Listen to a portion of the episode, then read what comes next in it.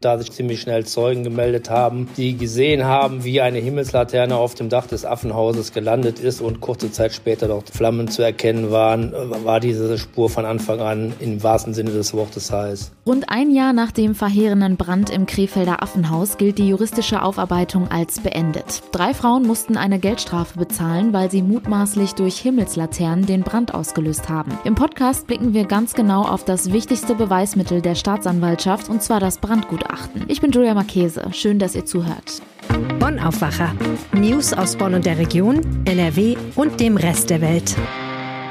Heute ist Freitag, der 15. Januar 2021. Jetzt sind wir schon eine Woche mit dem neuen Format des Aufwachers für euch da und wir bekommen noch immer unglaublich viel Feedback von euch. Danke dafür. Wir sind gerade noch am Überlegen, ob wir mit einem kurzen Nachrichtenüberblick oder mit dem Thema des Tages in den Podcast starten. Verena hat uns dazu folgendes Feedback geschrieben. Hallo liebes Aufwacherteam. Ich bin vor circa sechs Monaten auf euren Podcast gestoßen und finde ihn super. Ich würde einen kurzen Nachrichtenüberblick am Anfang auch begrüßen. Dafür dürfte der Podcast insgesamt auch entsprechend länger sein. Bis zu einer halben Stunde fände ich gut.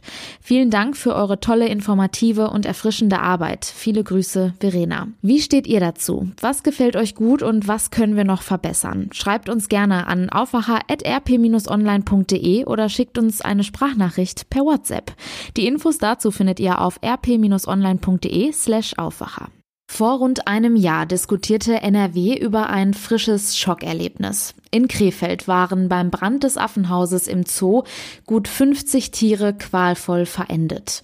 Ausgelöst offenbar durch sogenannte Himmelslaternen, die drei Frauen in der Nacht zum 1. Januar hatten steigen lassen. Inzwischen wurden diesen drei Frauen von einem Gericht Geldstrafen auferlegt. Norbert Stirken aus der Krefelder Lokalredaktion wollte es aber genau wissen und hat sich von einer Gerichtssprecherin erklären lassen, was in dem Verfahren zu Auslöser und Ablauf des Brands bekannt geworden ist. Zunächst erinnern Sie uns doch bitte mal daran, was in der Nacht auf den 1. Januar 2020 genau passiert ist. Ja, kurz nach Mitternacht, also ganz im, frisch im neuen Jahr, wurde die Feuerwehr alarmiert und äh, hat äh, im Zoo ein lichterloh brennendes Affentropenhaus vorgefunden. Die Tiere waren alle noch in dem Haus, konnten auch bis auf zwei Schimpansen nicht gerettet werden. Das Haus ist also in voller Ausdehnung niedergebrannt. Die Tiere sind leider verendet und der 40-jährige Gorillamann Massa, der älteste übrigens in, Europa, war so widerstandsfähig, dass er also erst nach einer Salve von Maschinen äh, äh, getötet werden konnte. Die Versuche, den einzuschläfern, waren also vergebens, weil er so viel Adrenalin im Körper hatte, dass die nicht gewirkt haben. Das war so das traurige Ende der Neujahrsnacht in Krefeld. Das ist wirklich absolut traurig und ausgelöst wurde das ja vermutlich durch diese Himmelslaternen.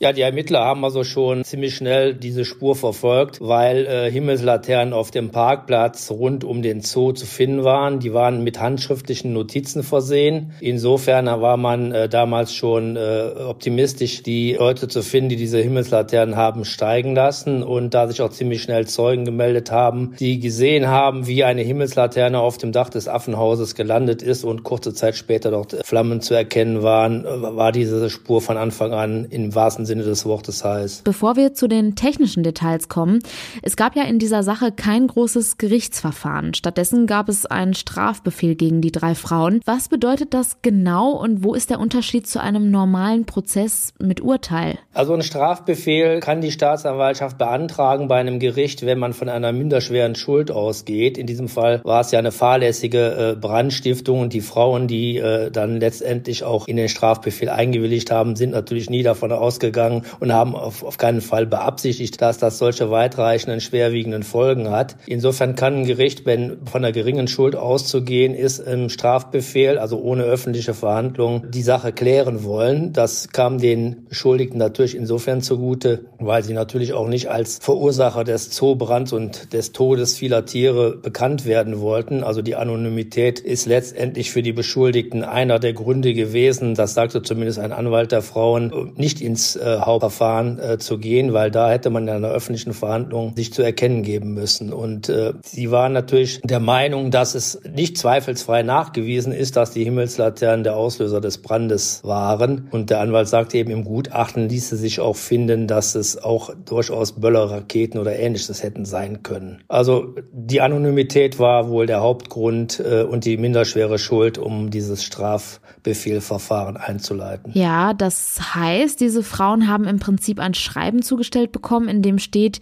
sie müssen jetzt diese 180 Tagessätze bezahlen und hätten dagegen Einspruch einlegen können, haben aber darauf verzichtet, damit es eben nicht zu einem öffentlichen Verfahren kommt.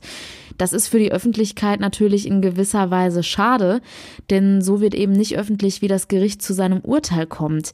Sie haben sich aber das Brandgutachten genau erklären lassen. Was steht denn da drin, wie der Brand ausgelöst wurde? Ja, man hat also durchaus in viele Richtungen erstmal untersucht und festzustellen versucht, ob es andere Gründe für den Brand hat äh, geben können, nämlich technisches Versagen. Man kennt das ja, Kurzschluss irgendwo, irgendwo ist was gelagert, irgendeine Selbstentzündung, irgendein Glimmbrand Brand, weil der Zigarette rumlag. Äh, das hat der Gutachter alles ausgeschlossen. Also er geht von einer Initialzündung aus, so nennt er das, und äh, macht dafür ursächlich entweder einen äh, Böller oder eine andere äh, Silvesterrakete oder eben diese Himmelslaternen. Und äh, dafür haben die eben eine genaue Versuchsanordnung, um sozusagen in einem Test zu festzustellen, ob diese Himmelslaternen äh, in der Lage waren, dieses Feuer überhaupt äh, auszulösen. Und was ist dabei rausgekommen? Dabei rausgekommen ist, das ist sicherlich auch nicht ganz unwichtig, dass eben Kunststoffplatten in dem Dach verbaut waren, die eben nicht brennbar und auch nicht schwer entflammbar waren, sondern ganz normale, normal entflammbare Kunststoffeindeckung, die das Ganze natürlich dann begünstigt haben. Also die haben eine Versuchsanordnung gemacht,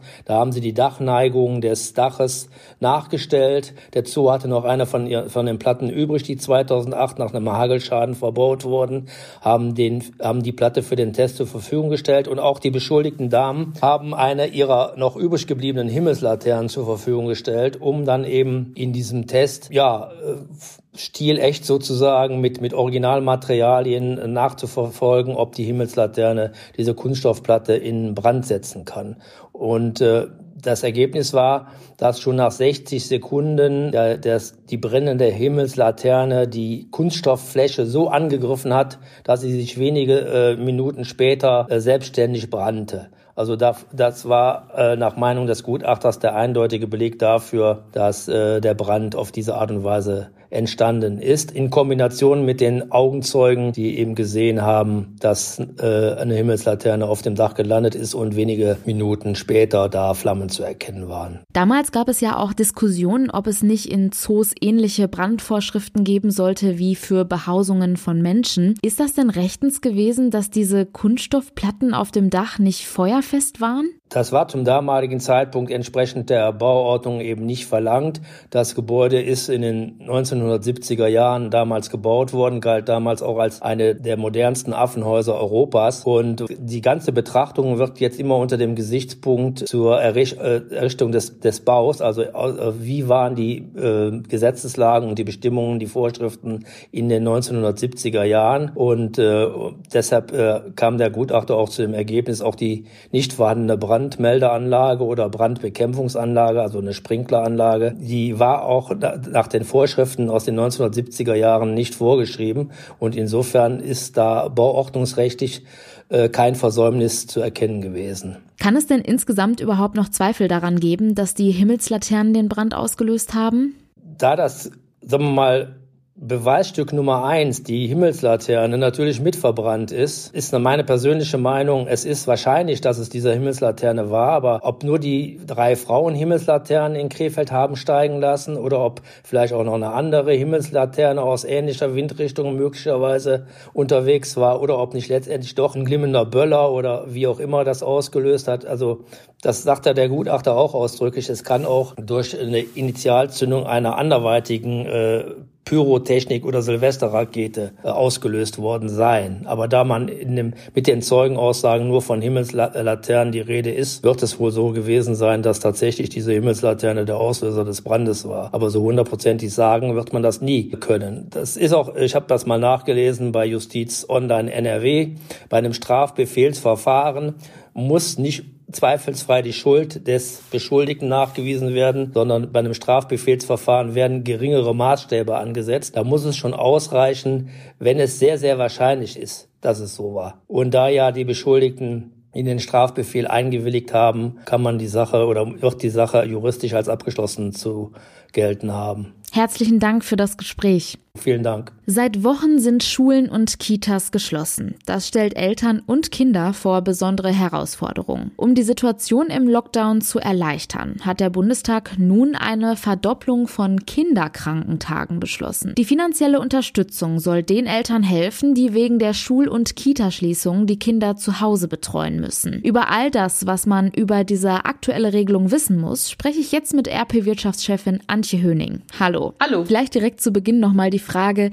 was genau sind eigentlich Kinderkrankentage? Ja, die Kinderkrankentage gibt's ja schon länger. Eigentlich ist das eine Regelung, um Eltern zu helfen, deren Kinder zu Hause sind, weil sie krank sind und daraufhin müssen auch die Eltern zu Hause bleiben.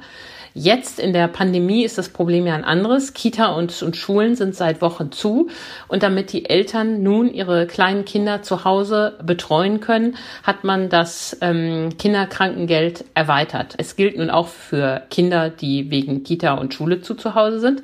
Und vor allen Dingen bekommen die Eltern jetzt auch deutlich mehr Tage zur Verfügung, als es ähm, bisher der Fall war. Kommen wir nun mal zu den Zahlen. Was genau ist jetzt neu an dieser Regelung? Der Bund hat die Zahl der Kinderkrankentage für dieses Jahr äh, verdoppelt. Pro Elternteil und Kind gibt es nun 20 Tage. Und ähm, Alleinerziehende erhalten pro Kind sogar 40 Tage. Und da rechnet uns das Gesundheitsministerium so schön vor. Eltern oder Alleinerziehende mit zwei Kindern haben damit Anspruch auf maximal 80 Kinderkrankentage Krankentage in diesem Jahr. Wenn man sogar mehr als zwei Kinder hat, erhöht sich der Anspruch insgesamt auf 90 Tage. Und wir hoffen ja mal schwer, dass der Lockdown nicht länger als drei Monate dauern wird, denn dann sind wir ja nach Ostern und damit könnten die Eltern also die Zeit bis nach Ostern gut überbrücken. Was ist denn, wenn die Schule oder Kita Notbetreuungen anbietet? Habe ich dann trotzdem einen Anspruch auf diese finanzielle Unterstützung? Ja, die Regelung ist recht großzügig. Also selbst wenn ähm, die äh, Notbetreuung angeboten angeboten wird,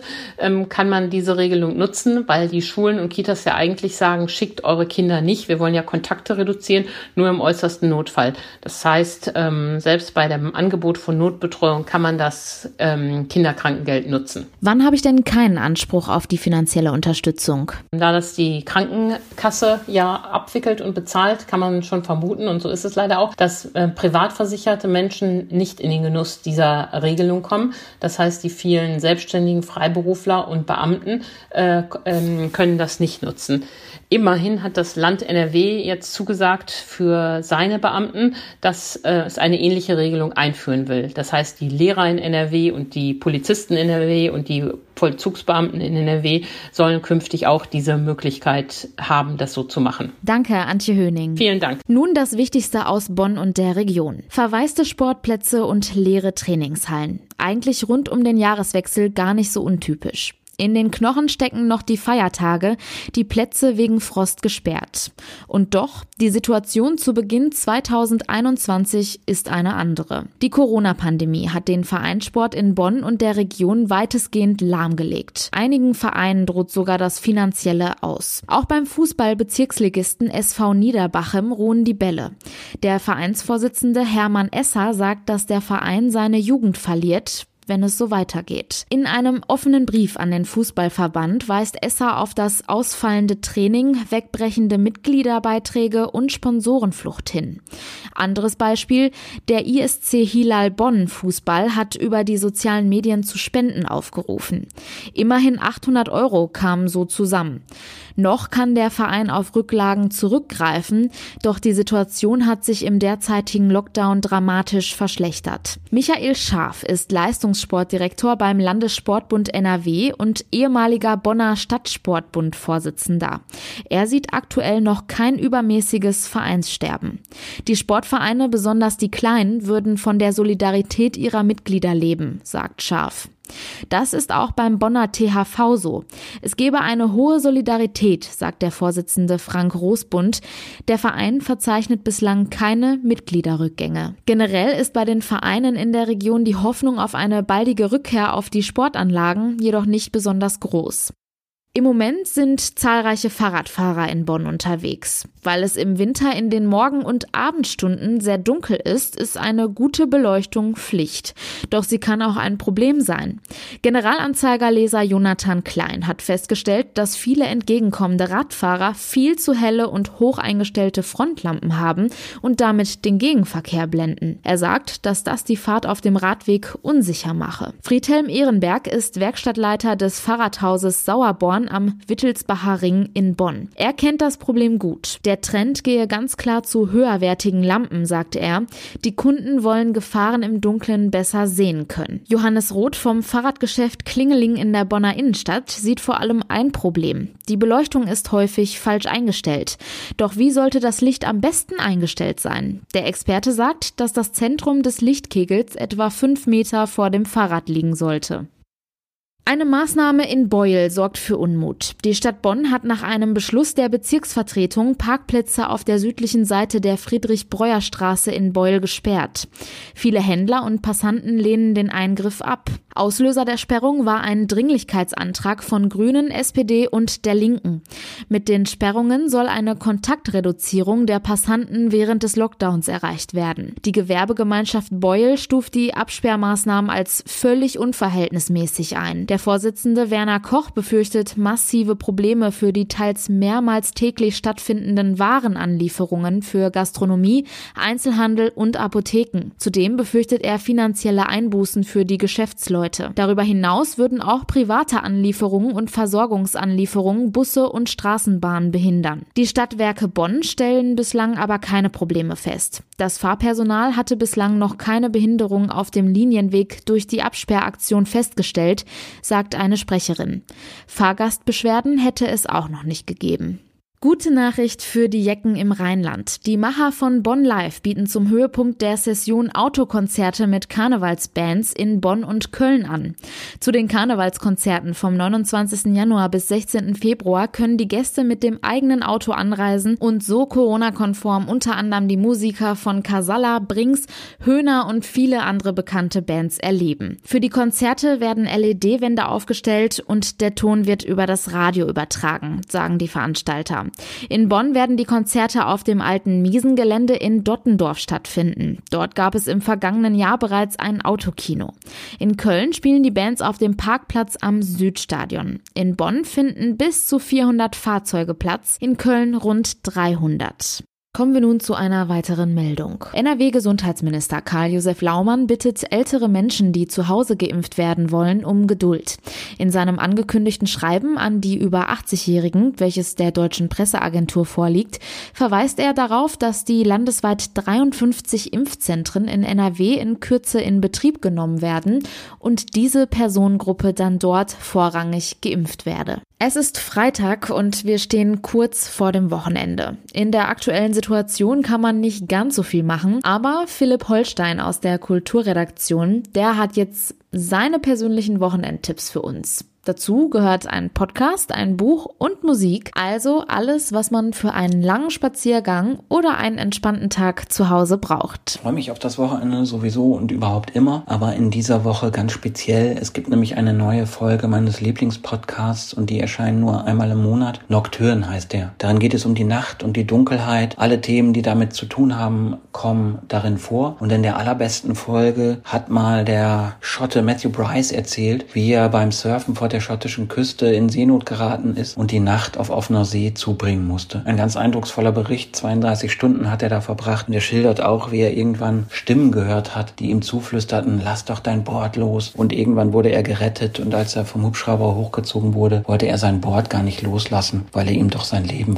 zu verdanken hatte, wie er dachte. Ich kann außerdem empfehlen ein relativ neues Buch von Oliver Sacks, dem berühmten Neurologen aus England, äh, die feine New Yorker Fahnengesellschaft heißt das. Äh, darin schildert er, wie er sich einer ganz schrägen Gesellschaft anschließt, nämlich den Fahnenfreunden aus New York und mit denen fährt er nach Mexiko, um Fahne zu suchen. Und das ist ein ganz toller Bericht über die Schönheit der Freundschaft und die Schönheit des Dilettantismus. Außerdem empfehle ich Musik von meinen Lieblingsbands, die es jetzt endlich bei YouTube gibt. Heavenly, Talula Gosh, Marine Research, Tender Trap. Und das Verbindende bei denen ist, dass sie eine gemeinsame Sängerin haben, die ich sehr mag, nämlich Amelia Fletcher. Und ich verweise auf ein Video von John Berger, wo er die große Schauspielerin Tilda Swinton zeichnet. Schönes Wochenende. Kommen wir nun zum Wetter. Die Temperaturen heute liegen zwischen minus 1 und 2 Grad. Örtlich ist sogar Schnee möglich, das meldet der Deutsche Wetterdienst. Morgen sieht das Wetter recht ähnlich aus. Die Höchsttemperaturen liegen bei minus 1 und 2 Grad.